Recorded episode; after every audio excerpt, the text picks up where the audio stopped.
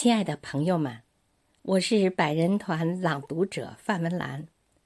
七十二年前，我志愿军为了捍卫人类的正义事业，为了祖国的领土不容侵犯，不畏强敌，跨过鸭绿江，用血肉之躯赢得了百年对外战争的从未有过的辉煌胜利。我数十万可歌可泣的英雄儿女，牺牲在异国他乡，祖国和人民从未忘记。今天我分享何楚武的诗作《抗美援朝血战长津湖》，走进抗美援朝纪念馆，目睹被陈列的一个时代，致敬英雄。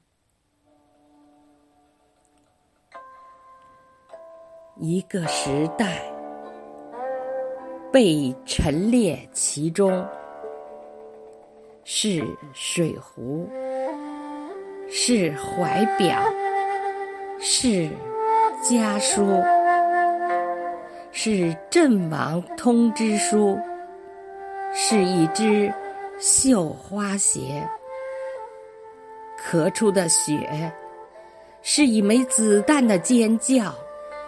是冷兵器时代历史长出的锈，是共和国的血性与血性的共和国，也是恨爱恨交织的信仰与陈列。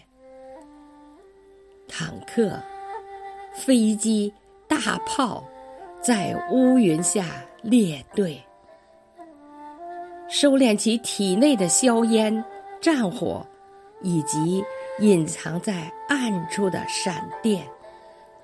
历史以一枚铁的方式，安身立命于结局之中。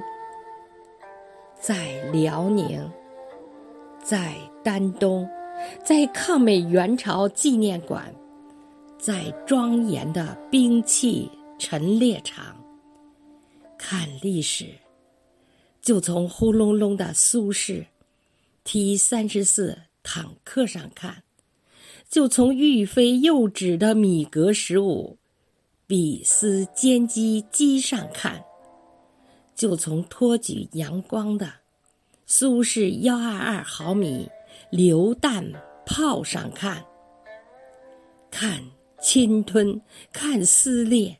看铁的伤口愈合后的人性的光，他们锐不可挡。作为一枚兵器的势力范围，他们和祖国的疼、世界的疼密不可分。抗美援朝纪念塔高耸入云。一组数字是历史真相的胎记。塔高五十三米，一九五三年，朝鲜战争停战。台阶宽十点二五米，十月二十五日被永久定格。五层缓步台阶。五次战役的雷鸣声响彻北国。